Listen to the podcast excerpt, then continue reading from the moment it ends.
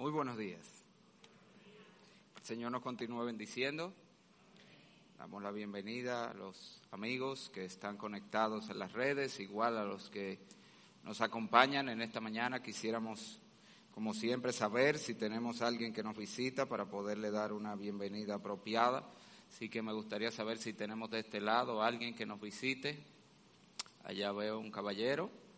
¿Alguien más por aquí? ¿No? De este lado tenemos a alguien que nos visite. Tengo una visita muy especial yo, que de aquí, pero me siento, oh, mira aquí también, qué bueno. Tenemos gente visitándonos, que son de aquí, pero volvieron a su casa a visitarnos. De este lado, ¿alguien más? Aquí también tenemos una jovencita. Bien, ¿cómo le decimos iglesia? Un, dos, tres. Bienvenidos, bienvenidos. Qué gozo es poder compartir juntos este tiempo de adoración. Y sin más, hermanos, vamos inmediatamente a meditar en la palabra de Dios. Quiero pedirle que abra su Biblia conmigo en la epístola del apóstol Pablo a los Efesios. Nos encontramos actualmente los domingos en la mañana haciendo un estudio expositivo de esta carta. Vamos en el capítulo 1 hoy, Dios mediante concluimos el capítulo 1, estamos en la sección que va desde el versículo 15 hasta el versículo 23. Específicamente hoy vamos a tratar desde el 19 al 23, es decir, a concluir el capítulo, pero quisiera que leyéramos todo la, la sección para agarrar el pasaje en todo su contexto. Leemos Efesios capítulo número 1 versículo 15 al 23. Dice así la palabra de Dios. Por esta causa también yo, habiendo oído de vuestra fe en el Señor Jesús y de vuestro amor para con todos los santos, no ceso de dar gracias por vosotros, haciendo memoria de vosotros en mis oraciones, para que el Dios de nuestro Señor Jesucristo, el Padre de Gloria, os dé espíritu de sabiduría y de revelación en el conocimiento de Él, alumbrando los ojos de vuestro entendimiento para que sepáis cuál es la esperanza a que Él os ha llamado y cuáles las riquezas de la gloria de su herencia en los santos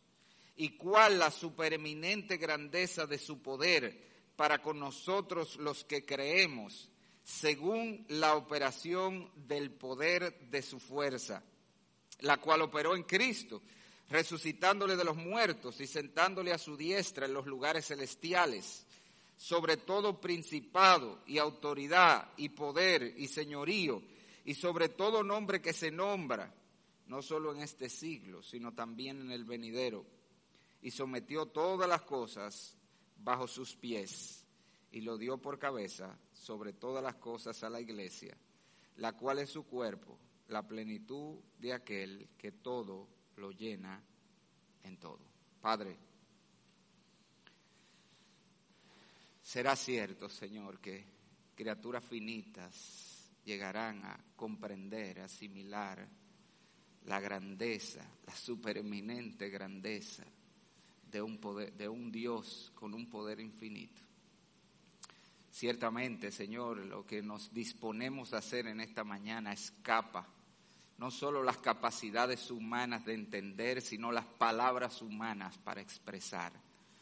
Y es por eso que, como siempre, pero de manera especial en esta oportunidad, nosotros nos rendimos ante ti, te rogamos, haz tú la obra, Señor. La obra que ningún hombre puede hacer, la obra de abrir el entendimiento, de abrir el corazón, para que tu palabra pueda ser recibida, entendida, asimilada, pero sobre todo, Señor, aplicada a nuestras vidas obra en cada corazón según la circunstancia de cada uno que tú conoces. Y te lo pedimos, Señor, en el nombre de aquel que estuvo muerto pero que vive para siempre, nuestro Señor Jesucristo. Amén. William Randolph Hearst fue un empresario y político norteamericano que llegó a amasar, de hecho, una gran fortuna a mediados del siglo XIX. Siendo un amante del arte, él dedicó gran parte de su fortuna a comprar y coleccionar piezas de arte muy valiosas. Y se cuenta que en una ocasión el señor Hearst estaba leyendo en un periódico y se topó allí con una, se hablaba de una obra de arte espectacular y él decidió que él tenía que poseer esa pieza. Así que él llamó a su agente y le dijo que comprara esa pieza donde quiera, que moviera cielos y tierra para conseguirla y la comprara para él a cualquier precio. El agente sale con la encomienda y después de muchos meses viajando el mundo entero para arriba y para abajo tratando de conseguir la pieza, llega donde el señor Hartz y le dice, señor Hartz, finalmente hemos encontrado lo que usted deseaba. Y él le dice, por fin, ¿dónde la encontraste? Y el agente le dijo, la pieza que usted tanto anhelaba estaba guardada en su almacén. Usted la compró hace muchos años ya y la tenía allí guardada. Ese es un tremendo ejemplo de cómo con frecuencia nosotros los seres humanos ignoramos lo que poseemos. Si andamos hasta a veces frenéticamente buscando las cosas que tenemos al alcance de nuestra mano. De hecho, si quiere un ejemplo más ridículo de eso, nunca le ha pasado que usted anda buscando los lentes con los lentes aquí. más ridículo y más fácil de ahí no se puede ver. Cómo nosotros perdemos de vista y buscamos cosas que ya poseemos. Y eso no solamente pasa el mundo físico, sino que también aplica las realidades espirituales. De hecho, la razón por la que los creyentes con frecuencia, una de las razones por la que no vivimos como Dios nos llama a vivir en este mundo es porque ignoramos los recursos que poseemos en Cristo para vivir la vida que el Señor nos ha llamado a vivir. Y esa es la razón precisamente por la que Pablo, en esta sección de la carta a los Efesios, que va desde el versículo 15 en adelante, está orando precisamente que Dios abra nuestro entendimiento espiritual, que Dios haga una obra por su espíritu en nuestro espíritu, capacitándonos para nosotros primero conocer a Dios, eso es lo primero que él ora en el versículo 17, que podamos tener un conocimiento más íntimo y personal del Dios que tenemos, del Dios con el que contamos, y que luego a través de ese conocimiento de Dios versículo 18 al 19, Lora, que nosotros podamos también conocer, comprender y experimentar los valiosos recursos que Dios ha puesto a nuestra disposición en Cristo. Específicamente, Pablo hace mención, miren su Biblia, versículo 18 al 19, de tres cosas que Él quiere que nosotros conozcamos y, y sepamos que tenemos y usemos.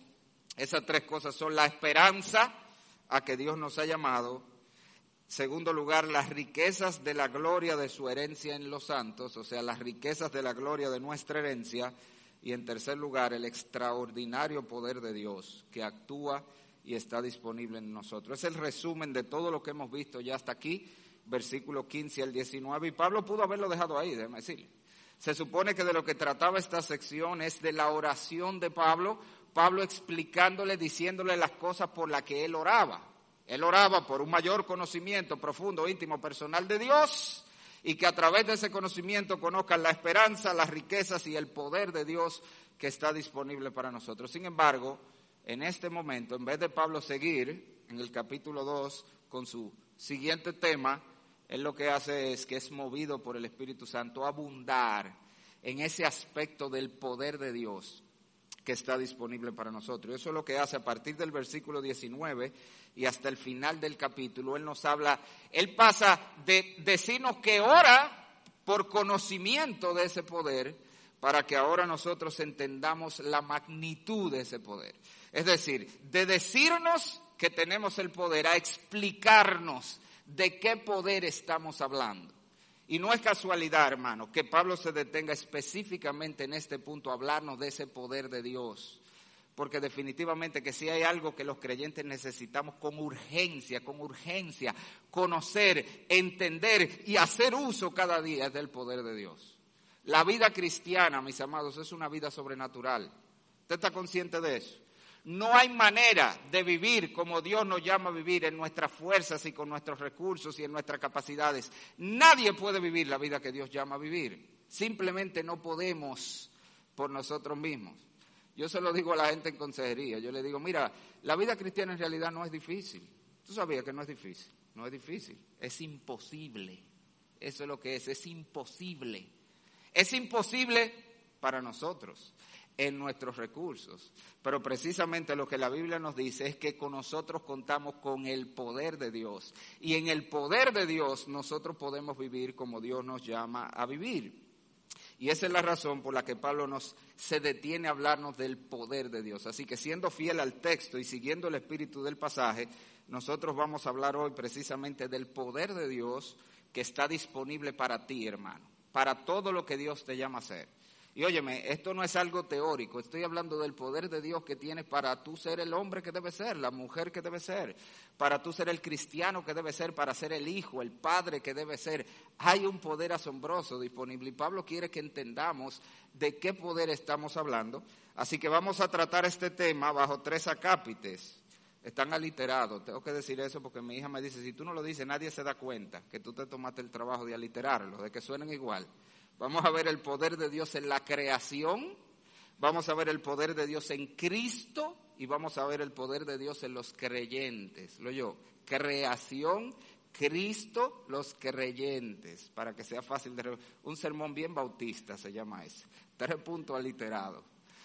Entrando a considerar entonces el poder de Dios en la creación, quiero comenzar allí, a pesar de que si usted mira el pasaje, Pablo no habla de la creación en ningún lugar, eso estamos claros, sin embargo, la escritura frecuentemente nos enseña que la manera o una de las maneras de nosotros conocer el asombroso poder de Dios es precisamente mirando la creación. El mismo Pablo nos dice en, Romanos 1.20 que las cosas invisibles de Él, de Dios, y especifica su eterno poder y deidad se hacen claramente visibles desde la creación del mundo, siendo entendidas por medio de las cosas hechas. Como yo veo el eterno poder de Dios mirando la creación. Isaías en Isaías 40, 26, hablándole a los hombres de su generación, dice, levantad en alto vuestros ojos y mirad quién creó estas cosas. Él lo pone a mirar el cielo y de manera especial las estrellas y le dice, miren estas cosas, ¿quién creó estas cosas? Y luego dice, hablando de Dios, Él saca y cuenta su ejército, a todas ellas llama por su nombre, ninguna faltará, tal es la grandeza de su fuerza y el poder de su dominio. Está diciendo, tú quieres conocer qué tan fuerte es Dios, tú quieres conocer la grandeza de su fuerza y el poder de su dominio, mira las estrellas, considera el universo que Dios ha creado. Y es interesante que posiblemente, esto es una inferencia mía, posiblemente cuando Pablo describe el poder de Dios en el versículo 19 de Efesios 1 como la supereminente grandeza de su poder según la operación del poder de su fuerza. Fíjense cómo él está amontonando palabras para hacerte entender que estamos hablando de una cosa asombrosa. Pero es muy posible que Pablo tenía en mente este versículo de Isaías porque lo está describiendo el poder de Dios con las mismas palabras. Isaías dice, la grandeza de su fuerza y el poder de su dominio. En el original, incluso en el griego, en Efesios, es más claro. La palabra poder que Pablo usa en el versículo 19 es literalmente la palabra dominio, como dice Isaías. Es la palabra kratos, de donde viene democracia, teocracia, hablando de dominio, de control, de gobierno.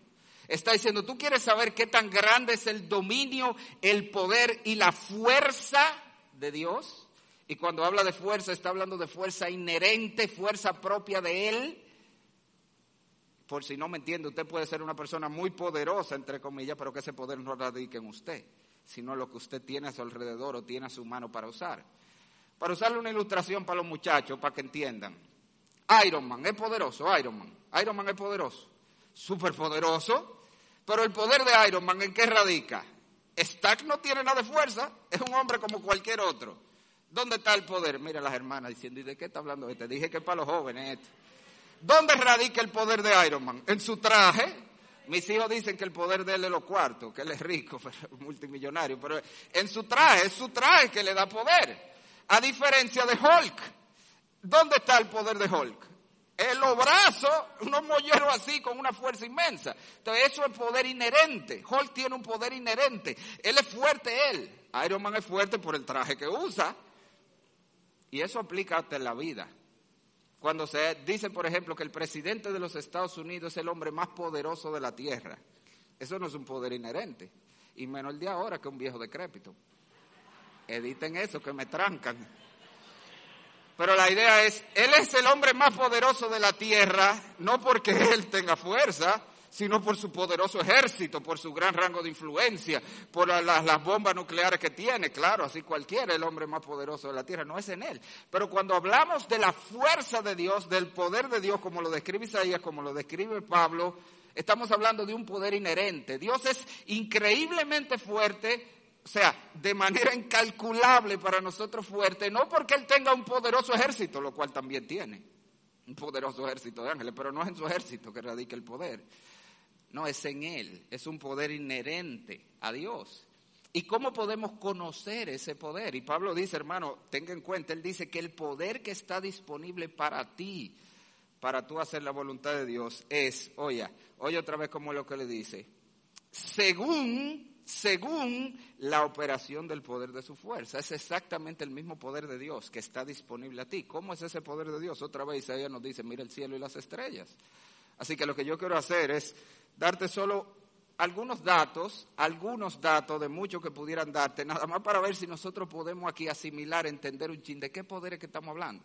Y te quiero comenzar hablando de lo extenso del universo. Oye esto, el universo que Dios creó, hasta donde nosotros hemos visto, déjame llevarte desde, lo más cerca hasta lo más lejos que los hombres han visto, si nosotros tomáramos una nave espacial y salimos en una nave espacial a 800 kilómetros por hora, ¿tú estás oyendo? Lo más que tú vas en una carretera, ¿cuánto es? 100, 150 si no te agarró un amén y te trancó. Tú vas rápido, ¿verdad? Y tú vas volando, pero tú no has pasado ni siquiera de 150, como mucho, cuando tú vas como un degaritado. Bueno, imagínate que tú en una nave a 800 kilómetros por hora. O sea, tú no vas a poder ni contar la mata a esa velocidad. Tú, es tan rápido que tú vas. La mata del universo, por si no entendió. Tú vas a 800 kilómetros por hora. Nos tomaría llegar a la luna que es el cuerpo celeste más cerca que tenemos, la misma cuadra ahí pegadito, está nada más a 384 mil kilómetros la Luna, nos tomaría tres semanas llegar a la Luna, 800 kilómetros por hora, sin pararnos en Jacaranda, ni, en Miguelina, ni nada de eso. Seguimos derecho, ¿verdad? Llegar al Sol, que es la estrella más cercana que tenemos, nada más 149 millones de kilómetros, nos tomaría 21 años a 800 kilómetros. Tú saliste joven y llegaste con artritis, por si no entendiste lo que te estoy diciendo. Ok. Llegar a Plutón, que es el cuerpo celeste más lejos que tenemos en nuestra cuadra, en nuestro, en nuestro mismo sistema solar, o sea, en nuestra misma esquina, la casa más, más lejos que tenemos en nuestra misma esquina, Plutón a 800 kilómetros por hora nos tomaría 900 años. 900 años si nosotros quisiéramos llegar a, la estrella más cercana después del Sol, la que está más cerca, o sea, el barrio de al lado, el sistema solar de al lado, la más cercana, se llama de hecho la estrella próxima Centauri, nos tomaría a 800 kilómetros por hora sin pararnos 6 millones de años llegar a la estrella más cerca después del Sol. La estrella más lejos que los hombres han podido ver se encuentra, que han podido ver, no es que no hay más, es que han podido ver, se encuentra a 13.2 billones, o sea, mil millones de años luz. Por si usted no se acuerda de eso en el colegio, un año luz es la velocidad que la luz recorre en un año. Estamos hablando de que un año luz son 9 mil millones de kilómetros. Y ese sistema solar está a 13.2 billones de 9 billones. ¿Usted entiende esa cifra? Yo no la entiendo. Es más, yo una vez traté de calcularlo con una platanera. Usted sabe cuál es la platanera, ¿verdad? Esa calculadorita Charlie que... Y se fundió.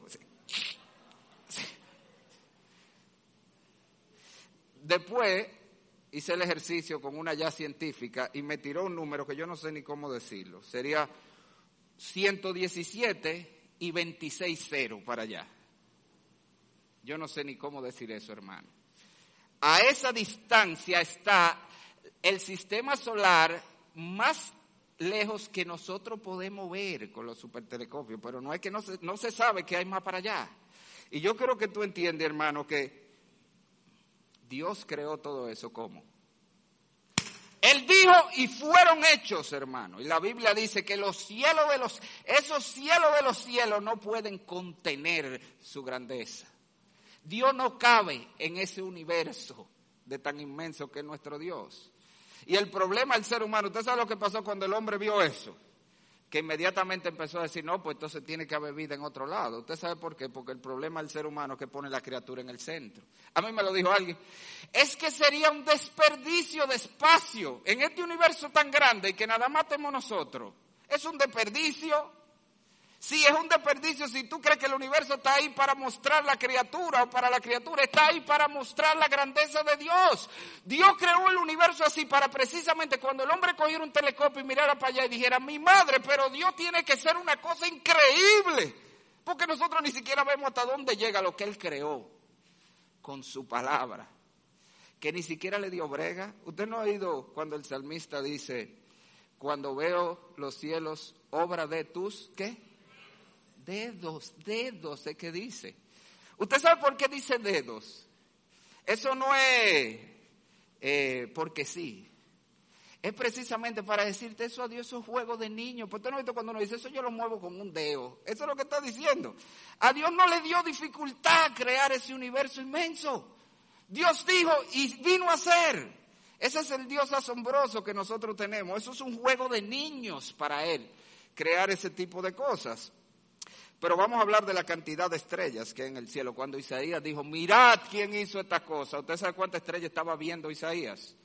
Aproximadamente cuatro mil, porque eso es lo que el hombre natural puede ver con sus ojos en un cielo despejado sin ningún obstáculo. El máximo es cuatro mil estrellas. Sin embargo, hoy nosotros sabemos que eso no es nada comparado con las estrellas que hay. Para que usted entienda, solamente en nuestra galaxia, en nuestra galaxia, la Vía Láctea, hay 200 mil millones de estrellas. Yo. En nuestra galaxia, 200 mil millones de estrellas. Y existen alrededor, que los hombres han podido ver, como 150 millones de galaxias más. 150 millones de galaxias y en una galaxia hay como 200 mil millones de estrellas. ¿Usted sabe de cuánto estamos hablando? Estamos hablando de trillones y trillones de estrellas, de millones y millones y millones de estrellas que Dios la hizo con la palabra de su poder. Y que no solamente eso, dice el profeta Isaías, Dios las llama por su nombre y la cuenta cada una. Dios sabe cuáles son, dónde están y cómo se llaman, cada una de ellas. Pero para que usted no vaya a creer que estamos hablando aquí de bombillitos que Dios puso en el cielo, como el Parque de la Luz de, de Roberto, ¿usted se acuerda?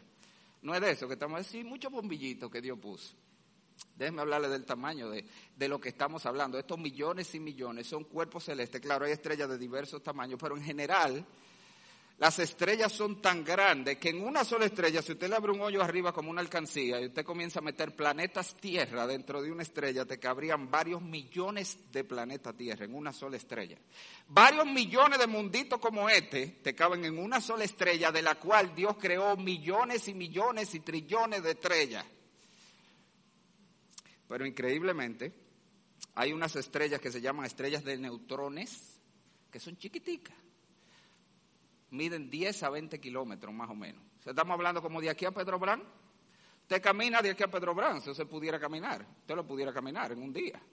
O sea, que usted en un día camina esa estrella, así de chiquitas son.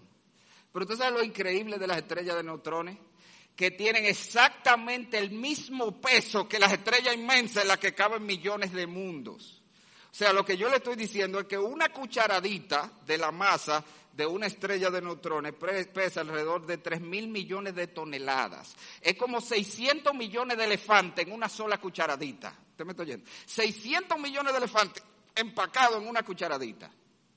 Se dice que si usted tomara una cucharadita de, esa, de, de esas estrellas y la tirara en la tierra, si la dejara caer, la atravesaría como una bala atraviesa el algodón, así.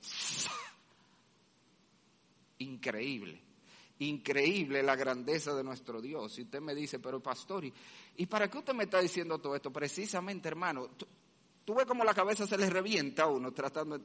Ese es el poder de Dios. Eso es lo que Pablo está tratando de decir cuando habla de la supereminente grandeza de su poder. Y si hablamos de la energía, por ejemplo, de las estrellas, nada más la energía que produce el sol en un día, el hombre no la ha producido ni la producirá nunca con los medios que tiene de producir energía. Pero en una sola explosión solar, de las cuales hay muchas en un día en el Sol, en una sola explosión solar se produce una energía equivalente a un billón, mil millones de bombas de hidrógeno. bombas de hidrógeno no son la atómica, las bombas de hidrógeno son miles de veces más fuertes que la atómica, que la que tiraron en Hiroshima y Nagasaki. Son miles de veces más fuertes. Y una sola explosión de sol libera más energía que un millón, que un billón, mil millones de bombas de hidrógeno. Ese es el poder de Dios, hermano. Y otra vez, ¿por qué te estoy diciendo esto? Porque por eso que yo le decía la semana pasada, que no hay manera de que un creyente diga, no puedo, hermano. Hermano, Pablo está diciendo, el poder de Dios que opera en ti es un poder tan grande, equivalente a la fuerza de Dios como tú la ves en el universo. Hermano, es que no hay manera de que un creyente me diga, es que yo no puedo, pastor, ser el esposo que Dios me llama a ser. Es que yo no puedo ser esa esposa sujeta que Dios me llama. Es que yo no puedo vencer este pecado. Claro que puede, hermano, todo lo puede en Cristo. El poder de Dios está disponible para tú hacer lo que Dios te manda hacer. ¿Cómo tú me vas a a mí que no puede? Lo no puedo de los creyentes en realidad son no quiero. ¿Usted está consciente de eso? Son no quiero. Porque si tú eres un hijo de Dios, tú puedes hacer lo que Dios te llama a hacer. No en ti, pero en el poder que Dios da. Tú puedes hacer lo que Dios te llama a hacer. Ahora, si nosotros miramos el pasaje, Pablo no se fue a la naturaleza, no se fue a la creación para hablarnos del poder de Dios, sino que él fue todavía más práctico. Él habló del poder de Dios como puede verse en la vida de los hombres y específicamente en la vida de un hombre, Jesucristo hombre. Jesucristo, que era Dios, pero se hizo hombre, vivió una vida como uno de nosotros, y Él nos habla del poder de Dios a través de Cristo y cómo en ese poder de Dios se puede ver en Jesús. Y por supuesto, toda la vida de Jesús nos habla del asombroso poder de Dios, desde su misma concepción virginal, el hecho de que Dios pudiera hacer a un, a un niño nacer sin la intervención de un padre, es un poder asombroso. Lo vemos el poder de Dios en la vida de Cristo, en la vida perfecta que vivió en el poder del Espíritu Santo. Fue por el poder del Espíritu Santo que Él venció la tentación, que hizo todas las cosas. Vemos el poder de Dios en Cristo en sus asombrosos milagros. Pero otra vez Pablo se va a lo más práctico y nos lleva al poder de Dios visto en Cristo en las dos áreas donde los hombres más necesitan de ese poder de Dios, donde estamos completamente impotentes e indefensos son el poder de Dios sobre la muerte y sobre la fuerza del mal. Si usted mira el versículo número 20, Pablo nos dice que ese poder de Dios que opera en nosotros es el mismo poder que operó en Cristo, dice él, resucitándole de los muertos y sentándole a su diestra en los lugares celestiales. El poder de Dios es poder tan asombroso que vence lo que los hombres de ninguna manera han podido ni podrán vencer, que es la muerte. Mire que los hombres han podido, como imagen de Dios y siguiendo el mandato cultural de Dios, han podido aprovechar mucho de la creación y han podido hacer maquinarias que tienen gran poder y fuerza. Han podido hacer, señores, nada más hay que ver la cantidad de energía que el hombre ha aprendido a sacar a través de precisamente la ruptura del átomo, como lo que pasa en la bomba atómica y en las bombas nucleares. Yo no sé si usted vio, de hecho, esta semana anduvo por ahí un simulacro de lo que, una simulación de lo que pasaría si, si Rusia y Estados Unidos, si se arma el tembeleque y comienzan a mandarse bomba atómica. Yo no sé si usted lo llegó a ver. Cómo el mundo en minutos sería deshecho. Si rompen a mandarse bomba atómica uno y los otros, el mundo se deshace de una vez. Ya a ese nivel el hombre tiene poder hoy. Por cierto, le digo, amados, no tema de eso, ¿eh? eso no va a pasar. Le voy a asegurar por qué no va a pasar. Si la Biblia es verdad, eso no va a pasar. Porque el, hombre no es que va a destruir el mundo, el mundo lo va a destruir Dios cuando venga en juicio. Yo. No hay ningún contexto en la Biblia donde el hombre destruye el mundo. Es Dios cuando Cristo venga que va a traer sus juicios y va a destruir el mundo. O sea que no se asuste que eso no va a pasar. ¿Ok? De que va a haber un holocausto nuclear y se va a exterminar. Pero el punto que voy, el hombre ciertamente ha logrado mucho con los avances de la ciencia. Y usted ve que hasta en la película los hombres logran sobrepasar todas las adversidades con las que se presenta. El hombre es un sobreviviente, señores. Y a través de la tecnología hemos logrado prolongar la vida mucho. Pero algo que el hombre no ha podido hacer es vencer la muerte. Solo Dios tiene el poder para vencer la muerte y lo mostró cuando resucitó a Cristo de los muertos con una, fue una resurrección real y definitiva, ¿eh? para que usted no crea, no fue como las resucitaciones que vemos en la Biblia. En la Biblia vemos gente que fue resucitada. Resucitación no es lo mismo que la resurrección final. Lázaro fue resucitado, pero lo andaban buscando para matarlo, o sea que se podía morir. Y de hecho murió, porque no está por aquí, ¿verdad que no? Tabita, la que resucitó Pedro, Eutico que resucitó Pablo, la hija del hijo de la viuda de Naín, mucha gente que fue resucitada, todos volvieron a morir, pero esa no fue la resurrección de Cristo, fue una resurrección para nunca más ver muerte, con un cuerpo glorioso que no puede ser afectado nunca más ni dañado. Es la misma resurrección que el Señor dice que obrará un día en nosotros y que ya obró de manera espiritual. Y es ese mismo poder, hermano, eso es lo que Pablo nos está diciendo. Ese mismo poder que tomó para resucitar a Cristo, vencer la muerte, quitar todo poder de la muerte sobre él, ese es el poder que está disponible para nosotros. Es el poder de la resurrección, para nosotros vivir la vida que el Señor nos llama a vivir. Pero Pablo no solamente nos habla del poder de, Dios mostrado en Cristo para vencer la muerte, sino para vencer el otro enemigo que el hombre no puede vencer, que es el mal. No importa cuánto avanza la ciencia, no era de que un problema de ignorancia. Mientras más, si logramos educar al hombre e instruir al hombre, entonces tú vas a ver cómo la maldad desaparece de la tierra, de verdad. Decía Moody que en su tiempo habían unos hombres que se robaban eh, los, los, tornillos con los que fijaban los rieles del tren. Usted sabe que eso era antes fijo, con, con tabla de madera y tornillos. Y habían hombres que se robaban los tornillos para vender el hierro, el metal. Y él decía, tú agarras un hombre de esos, ignorante, que se roba los tornillos para venderlo, y lo educas y lo instruyes y le, le das una buena formación académica y ya no se roba los tornillos, ¿verdad? Ahora se va a robar el tren y los rieles, decía él. Eso es lo que pasa con el hombre. En el barrio se roba un pollo. Eh, edúcalo y hazlo un hombre profesional y se va a robar millones. Eso es lo que va a hacer. El hombre no puede vencer el mal. No importa cuánto tecnología, revés, mientras más ciencia, mientras más tecnología, ¿qué hace con ella? La usa para el mal, eso es lo que hace. Otra vez el hombre logró dividir el átomo, una cantidad enorme de energía, ¿y qué hizo con eso? Vamos a hacer una bomba para matarnos todos. Tremendo. Eso es. ¿Por qué? La Biblia nos explica, lo vamos a ver en el capítulo 2. Hay fuerzas del mal que energizan la maldad natural que ya está en el hombre. El hombre es malo de por sí. El Señor Jesucristo lo dijo, si vosotros siendo malos, dijo Cristo, para los que hablan de la bondad inherente del hombre, no somos malos por naturaleza. Solamente en Cristo precisamente somos regenerados y podemos ser buenos en Cristo. Pero el hombre es malo y a esa maldad inherente de él tiene un, uno que le está echando carbón, como, como dice Pablo, que lo energiza en esa maldad que es el diablo. Ahora el Señor mostró en Cristo, Dios mostró en Cristo su poder sobre toda la fuerza del mal. No solamente en la manera como Cristo vivió precisamente una vida sin pecado, no solamente como Cristo venció al diablo cada vez que fue tentado, que no solamente fueron las tentaciones del desierto, toda su vida, dice, fue tentado, y él venció sobre la fuerza del mal, pero vemos ese poder de Dios sobre la fuerza del mal en la medida que Dios tomó a Cristo y lo sentó en los lugares celestiales, sobre toda la fuerza del mal, con autoridad sobre toda la fuerza del mal, que es lo que Pablo nos dice, mira el versículo 20 y 21. Dice, la cual, esa fuerza de Dios que está disponible para ti, operó en Cristo, resucitándole de los muertos, y sentándole a su diestra en los lugares celestiales, agárralo aquí, sobre todo principado y autoridad y poder y señorío y sobre todo nombre que se nombre. ¿Qué son esos allí? Principado, autoridad, poder y señorío. ¿Usted sabe de qué está hablando? Volte su página, vaya a Efesios 6. Efesios 6, versículo 12 porque no tenemos lucha contra carne y sangre, sino contra qué? Principados, contra potestades, contra los gobernadores de las tinieblas de este siglo, contra huestes espirituales de maldad en las regiones celestes. Usted sabe que está hablando del diablo y sus demonios.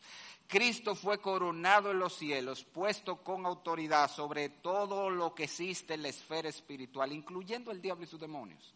Hermano, interiorice eso, porque hay, creyentes que no acaban de asimilar eso. El diablo no anda suelto haciendo lo que él quiere, el diablo es el diablo de Cristo. Usted me oyó, suena feo, pero así es un lacayo de Jesucristo. Él no puede hacer nada sin el consentimiento de Cristo, porque Cristo no reinará sobre él, Cristo reina sobre el diablo ahora, ahora.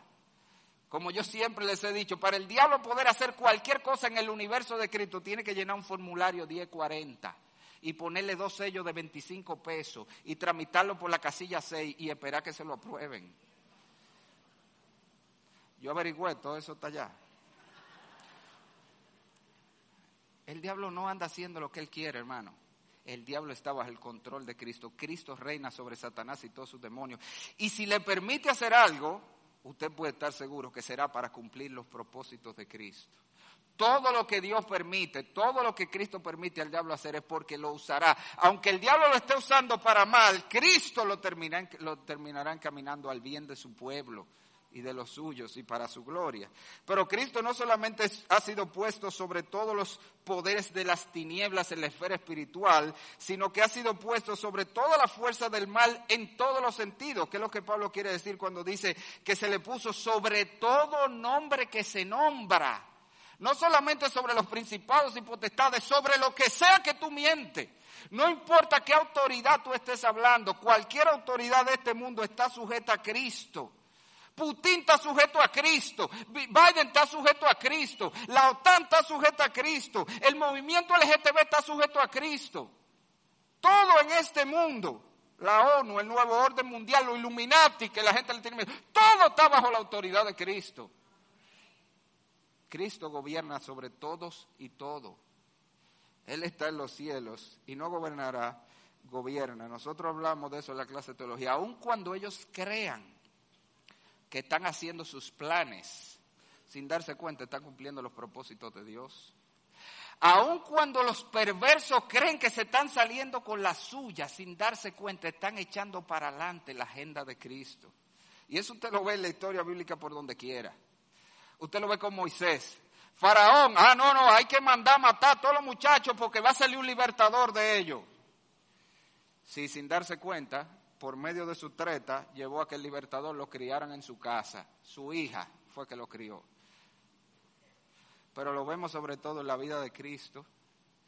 Por más que los hombres trataron de matar a Cristo y según ellos se salieron con la suya, lo matamos. Dice Pedro, sí, ustedes lo mataron según el determinado consejo y anticipado conocimiento de Dios. Ignorante, ustedes cumplieron la voluntad de Dios ni se dieron cuenta porque ese era el plan de Dios, que Cristo muriera para poder salvar a los hombres del pecado. Así que Cristo gobierna sobre toda la fuerza, todos los poderes espirituales y humanos, pero Pablo está aquí en una racha y dice, más tú sabes que Cristo gobierna sobre todo. Mira cómo termina el versículo 22. Y sometió, ya no los principados, ya no los nombres que se nombran, mienta lo que tú quieres o está sujeto a Cristo, no, sobre todas las cosas. Y sometió todas las cosas bajo sus pies. Yo no sé si usted ve la secuencia. Los poderes espirituales, los poderes humanos y cualquier otro poder que exista. Las enfermedades están todas sujetas a Cristo, hermano. La hipertensión, la diabetes, los problemas de tiroides, el COVID, las bacterias, todo está bajo el control de Cristo nada escapa a su poder. La fuerza de la naturaleza, los huracanes, los terremotos, los maremotos, todo, todo está bajo el control de Cristo y bajo el gobierno de Cristo. Absolutamente todo. No hay una molécula errante en el universo que haga su voluntad sino la voluntad de Cristo. No existe eso. Decía el, fallecido gran teólogo Sproul, J.C. Sproul, él decía que no hay moléculas maverick en el universo, hablando, yo no sé si se acuerda de la película Top Gun, que estaba Maverick, que el tipo hacía lo que le daba su gana, por más que le daban orden, él siempre hacía lo que le daba su gana. Él dice, no hay eso en el universo de Cristo. Todo está sujeto a Cristo y hace exactamente lo que Cristo le manda hacer. Ahora, yo no sé si a la medida que yo hablo de esto usted se estará asombrando. ¿Y por qué Pablo está como asombrado de que todo este poder haya sido dado a Cristo? Y no era Cristo Dios, no le pertenecía este poder. Claro que sí, hermano, no se pierda. A Cristo no se le dio nada que no poseía. El Señor, de hecho, cuando estaba orando en Juan 17, le dice, Padre, glorifícame al lado tuyo. ¿Quién sabe lo que se dice? Con aquella gloria que tenía antes. A él no le dieron nada que no tenía, pero él se despojó de eso para venir a salvarnos. Se despojó de su gloria para venir a salvarnos. Pero usted sabe qué es lo grande, por qué esto es tan asombroso, porque Cristo tenía todo este poder en su forma de Dios, pero usted está consciente que cuando Él se encarnó para venir a salvarnos, Él tomó forma de hombre para siempre, por la eternidad. Eso quiere decir, hermano, y esto es lo asombroso, ahí que Pablo no quiere llevar, que en el cielo hay un hombre con todo este poder, al que todo está sujeto, Jesucristo, el Dios hombre, pero es un hombre. Por eso Cristo se convierte en el paradigma de lo que Dios puede hacer en la vida de los hombres. Si es la voluntad de Dios como fue, tomó a Cristo, que era un hombre a pesar de ser Dios, y lo exaltó a la posición de Dios que le tocaba. Hermano, y tú me dices a mí que Dios no te puede ayudar a perdonar. Y tú me dices a mí que Dios no puede darte el poder para tú ser el pastor de tu familia. Y tú me dices a mí que Dios no te puede dar el poder, hermana, para sujetarte a ese hombre, que si Él no se merece que se sujeten, que si Él no se merece que lo respeten, pero Dios te puede dar el poder. Porque hay un poder asombroso que está disponible para ti. El mismo poder que operó en Cristo, exactamente el mismo poder que, que operó en Cristo y que opera en Cristo está disponible para tú hacer la voluntad de Dios. Eso es lo que la palabra de Dios nos está diciendo. Es literalmente el mismo poder porque es el poder de Cristo que opera en nosotros. O con esto, con eso yo no estoy diciendo como enseñan los mormones que tú puedes llegar a ser Dios, ¿eh? para que no se equivoque. Solo Cristo es Dios. Solo Cristo, el único ser humano que fue puesto en la posición de Dios es porque es Dios, es Jesucristo. Pero el poder que operó en Cristo, el poder de Cristo es el poder que opera en nosotros, porque hay una unión, una conexión espiritual de nosotros con Él, que es lo que Pablo nos sigue diciendo. Si usted mira el texto, versículo 22, uno de los versículos más profundos. La verdad que si usted lee comentarios sobre eso, nadie sabe cómo va a explicar eso. Nadie se atreve a decir definitivamente cómo Pablo, qué es lo que Pablo está diciendo allí. Pero mire cómo dice, y sometió todas las cosas bajo sus pies y lo dio por cabeza sobre todas las cosas a la iglesia, la cual es su cuerpo, y esta es la frase contundente, la plenitud de aquel que todo lo llena en todo. Algo que sí está claro en el pasaje es que hay una unión irrevocable entre los creyentes y Cristo, una unión orgánica se le llama, así como la cabeza y el cuerpo. Hermano, eso no es una figura retórica. En la esfera espiritual eso existe, los creyentes estamos unidos a Cristo. En la esfera espiritual Dios nos ve pegado a Cristo, somos parte de Cristo. Y es en virtud de esa unión que todo lo que pasó con Cristo aplica a mí, es porque yo estoy unido a Cristo como la cabeza está unida al cuerpo que la vida perfecta de Cristo aplica a mí. Esa es la base del Evangelio. Yo puedo ser declarado justo porque porque Cristo es justo, vivió la vida justa, yo estoy pegado a él en la esfera espiritual. Yo viví la vida justa. Es en virtud de que yo estoy unido a Cristo que su muerte aplica a mí. Que yo morí al viejo hombre, dice la Biblia. ¿Cuándo morí? Morí con Cristo. Es porque Él murió que yo morí, porque Él pagó el pecado, mi pecado está pagado. Pero es en virtud de esa unión con Cristo que ese poder de Dios también fluye a nosotros. Lo vamos a ver en el capítulo 4. Pablo dice, de Cristo es que viene, mira, todo lo que su iglesia necesita para hacer lo que Dios la llama a hacer. Estamos unidos a Cristo y el poder de Dios que está en Cristo fluye hasta nosotros. Ahora, como le dije, la parte compleja de este versículo es cuando Pablo dice, hay algo que, es que eso es demasiado grande hasta para entenderlo, que la iglesia es la plenitud de aquel que todo lo llena en todo. Con frecuencia eso muchos quieren explicarlo buscando una salida fácil. No, lo que quiere decir que la iglesia encuentra su plenitud en Cristo. Y amén, eso es verdad. Eso es lo que acabamos de decir. Todo lo que la iglesia necesita le viene en virtud de su unión con Cristo. Pero eso no es lo que Pablo está diciendo. Pablo no está diciendo que la iglesia haya su plenitud en Cristo. De una manera asombrosa, él está diciendo que la iglesia es la plenitud, la que complementa al que lo llena todo. Y como le dije, hermano, eso es para que uno se vuelva loco de lo que él está tratando de decir allí. Él está diciendo que así como la cabeza se expresa a través del cuerpo, que la cabeza sola no hace nada, como la cabeza actúa, o le da orden a la mano, le da orden a los ojos, le da orden a la boca, y la cabeza ejecuta a través del cuerpo. Le está diciendo, Cristo ejerce su poder, ejerce su autoridad a través de la iglesia. Eso es lo que él está diciendo. Ese es el nivel de poder y, autoridad que tenemos, es la de Cristo en nosotros. Hermano, y eso es una cosa asombrosa. El poder, la autoridad de Cristo reposa en la iglesia. Hay quienes ven esto de manera escatológica. Llegará un día donde Cristo va a gobernar literalmente la tierra en el milenio y gobernará sobre la nueva tierra, como dice Pablo ahí, no solo en este siglo, sino en el venidero. Y usted sabe quiénes van a gobernar con Cristo, los creyentes, la iglesia. Yo le he dicho otras veces, ¿quién usted cree que va a tener todo? El, gobierno de Cristo en el milenio es un gobierno como el de este mundo, como los de este mundo, un gobierno político, Él va a ser, claro, ahí no hay elecciones, no hay nada, Él es el presidente del mundo, pero van a ver el ministro de esto, el ministro... ¿Cuál es el ministerio que tú, que tú estás aspirando en ese? van a haber cargos. ¿Quién va a dirigir el mundo? ¿Somos la iglesia que vamos a dirigir el mundo? No solamente eso, la Biblia dice que Cristo juzgará el mundo a través de los creyentes. ¿Usted no sabía eso? El juicio a los impíos somos los creyentes que lo vamos a hacer. Ahora mire, esa es una de las cosas que yo he dicho, bueno, esa cita fuerte. Yo nada más le pido, no, pues el Señor no puede ser que me ponga ahí, de que un pana mío, de cuando yo era muchacho. Y yo tenga que sentarme con él y decirle, pero mi hijo, tanto que te hablé de esto. Pero son los creyentes que van a juzgar el mundo en nombre de Cristo. Son los creyentes que van a juzgar hasta los ángeles, dice la Biblia. Oye, ¿tú te imaginas al individuo que le toca juzgar al diablo? Sentado con el diablo al frente y tú dices, ¿y ahora, papá? Tú no eres un verdugo. Es una cosa grande lo que estamos hablando aquí, hermano. Por eso mirando lo escatológico. Pero que Pablo no está hablando de escatología, no está hablando del futuro, él está hablando ahora. Lo que está diciendo es que Cristo gobierna el mundo a través de su iglesia, hermano, ahora.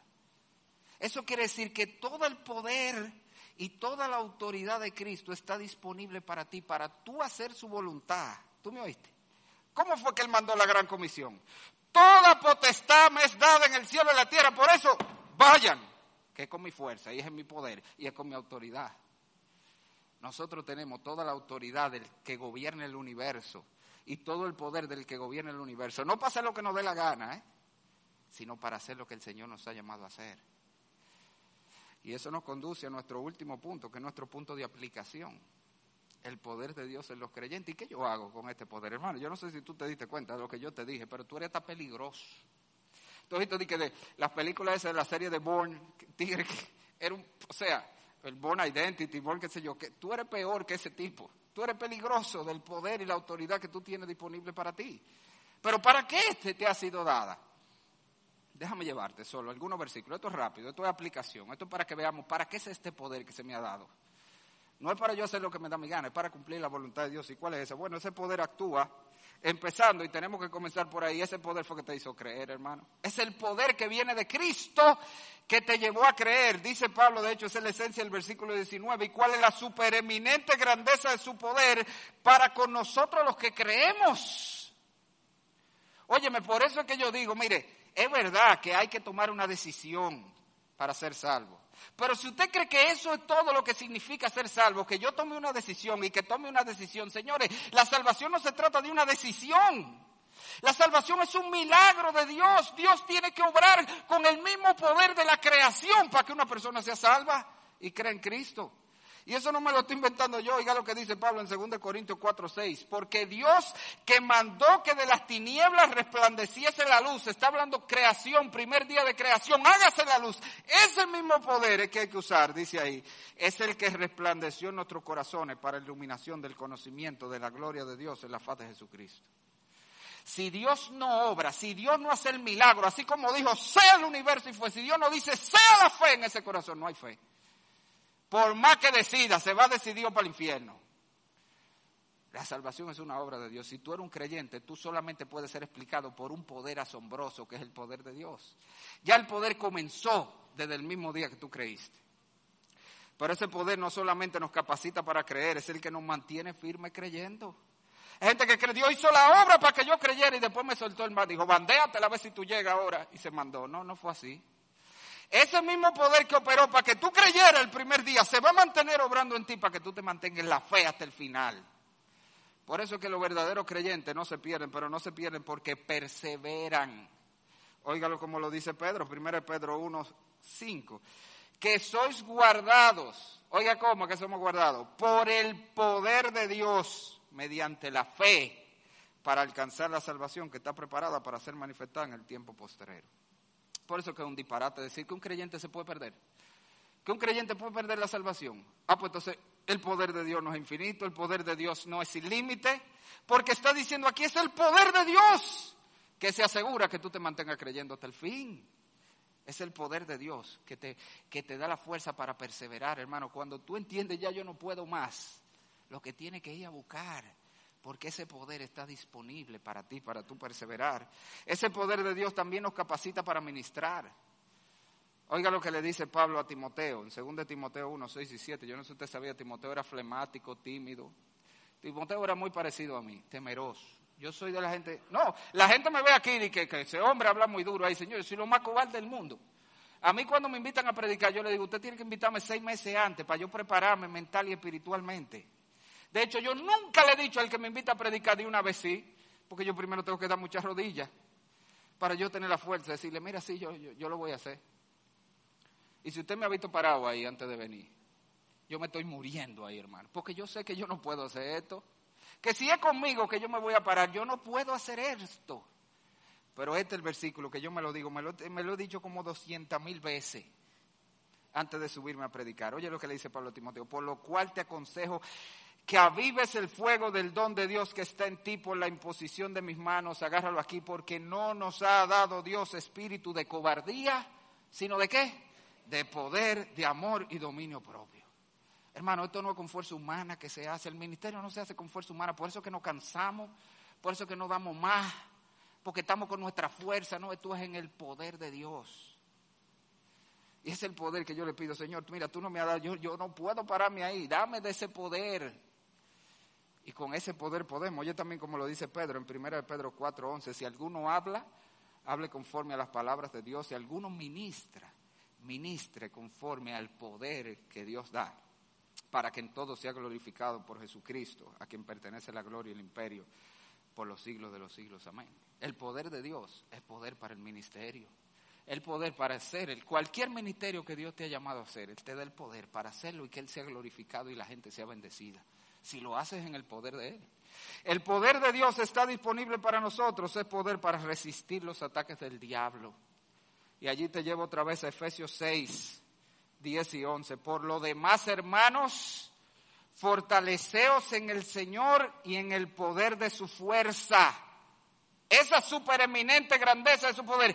Agarra esa cuando tú te bajo los ataques del diablo y tú digas, no aguanto más, agarra ese poder, fortalécete en el Señor y en el poder de su fuerza. Vestíos de toda la armadura de Dios. Mira para qué. Para que podáis resistir, para que podáis estar firmes contra las ansechanzas del diablo. Mano, no hay ataque del maligno que tú no puedas vencer.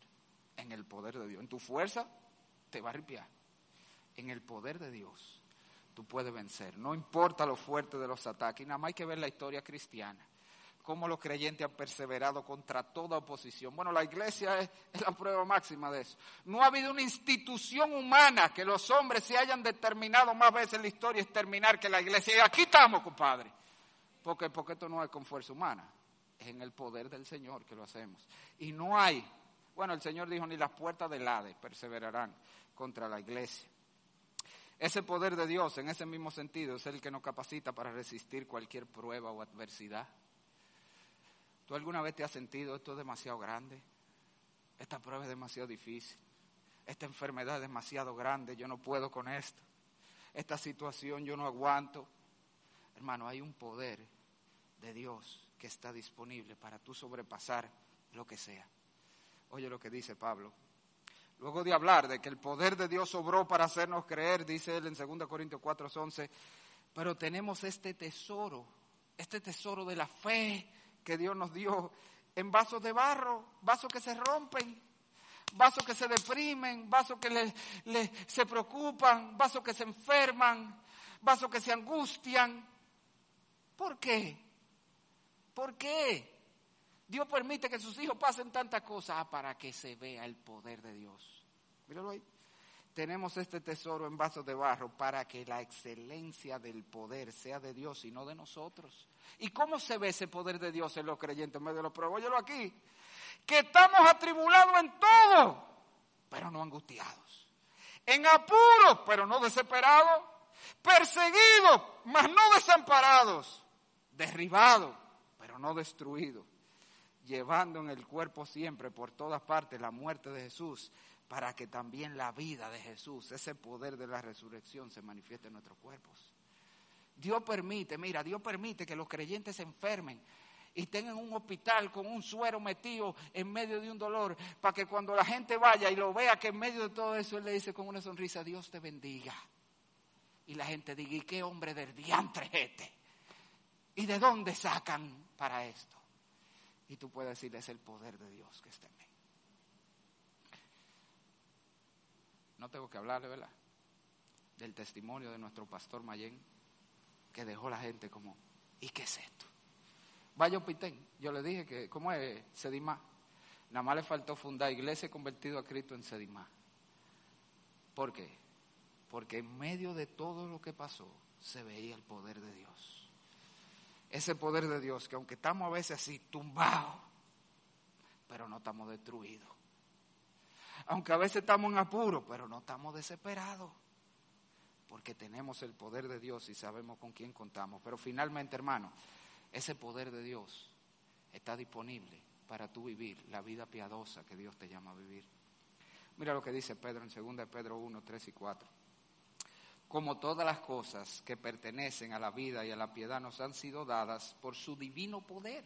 Todo lo que tú necesitas para la vida piadosa que Dios te ha llamado a vivir te ha sido dado por su divino poder, mediante el conocimiento de aquel que nos llamó por su gloria y excelencia. Fíjese la relación con lo que dice Pablo en Efesios 1. El conocimiento de Dios es que pone a nuestra disposición el poder de Dios, por medio de las cuales nos ha dado preciosas y grandísimas promesas para que por ellas llegases a ser participantes de la naturaleza divina, la naturaleza moral de Dios, habiendo huido de la corrupción que hay en el mundo a causa de la concupiscencia. Joven, tú sabes lo que eso está diciendo. Tú puedes vivir vida por encima de la corrupción del mundo. Tú puedes ser un joven santo en una universidad donde todo el mundo está corrompido. Eso es lo que está diciendo. Tú puedes ser un joven puro en un mundo impuro. Tú puedes ser como Daniel en Babilonia. ¿Por qué? Porque tú tienes el poder de Dios disponible para ti, para huir de la corrupción del mundo y vivir la vida que Dios te llama a ser. Hermano, tú tienes el poder en Dios para ser el esposo, la esposa, el hijo, el padre. Hermano, no me digas que tú no puedes dirigir a tu familia en un tiempo devocional, porque tú tienes el poder de Dios para eso, para Dios ayudarte a ser el pastor de tu casa. Todo lo que tú necesites, ese poder está disponible para ti. Ahora, fíjate cómo es que llega, por eso dejé ese versículo para último. Es mediante el conocimiento mediante la relación íntima con Cristo. Cuando tú sientes que te falta fuerza y capacidad, ¿tú sabes qué es lo que te falta? Intimidad con el Señor, eso es lo que te falta. Más tiempo a solas con el Señor. No más rutina religiosa, más intimidad con Cristo, más tiempo con el Señor.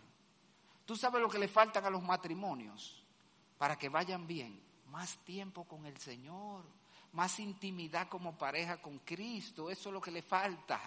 No es maná, es eso lo que le falta.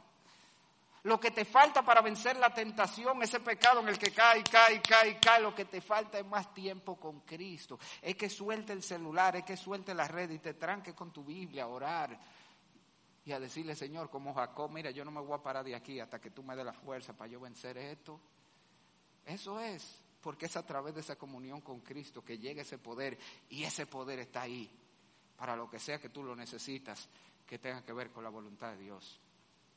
Y aunque este es un mensaje a la iglesia, hablando del poder de Dios que está disponible, yo no quiero terminar sin hablar a los amigos.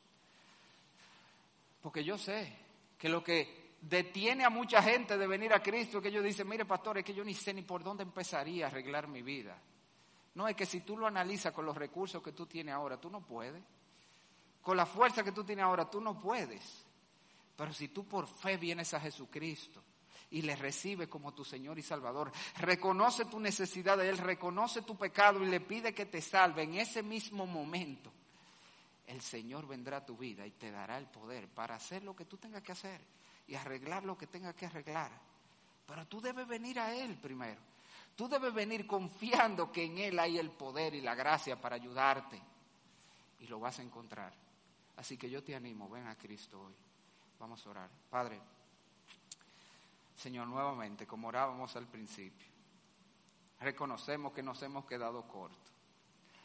No importa cuánto tratemos de explicar estas cosas, Señor. Estas no, cosas, no son cosas que se pueden entender, sino que se deben experimentar. Danos tú, Señor, en nosotros experimentar ese poder en nuestra vida de tal manera que nosotros vivamos la vida que tú nos llamas a vivir. Ayúdanos, Señor. A buscar de ti cada día. Danos la gracia, la sabiduría para poner a Cristo primero, de tal manera que su poder abunde en nosotros y podamos vivir para la gloria tuya, sabiendo que lo que más redunda en tu gloria también redundará en nuestro mayor bien. Gracias Señor, gracias por tanta gracia, gracias por tu poder que nos has dado en Jesucristo y en su nombre lo pedimos. Amén. Amados, recuerden que esta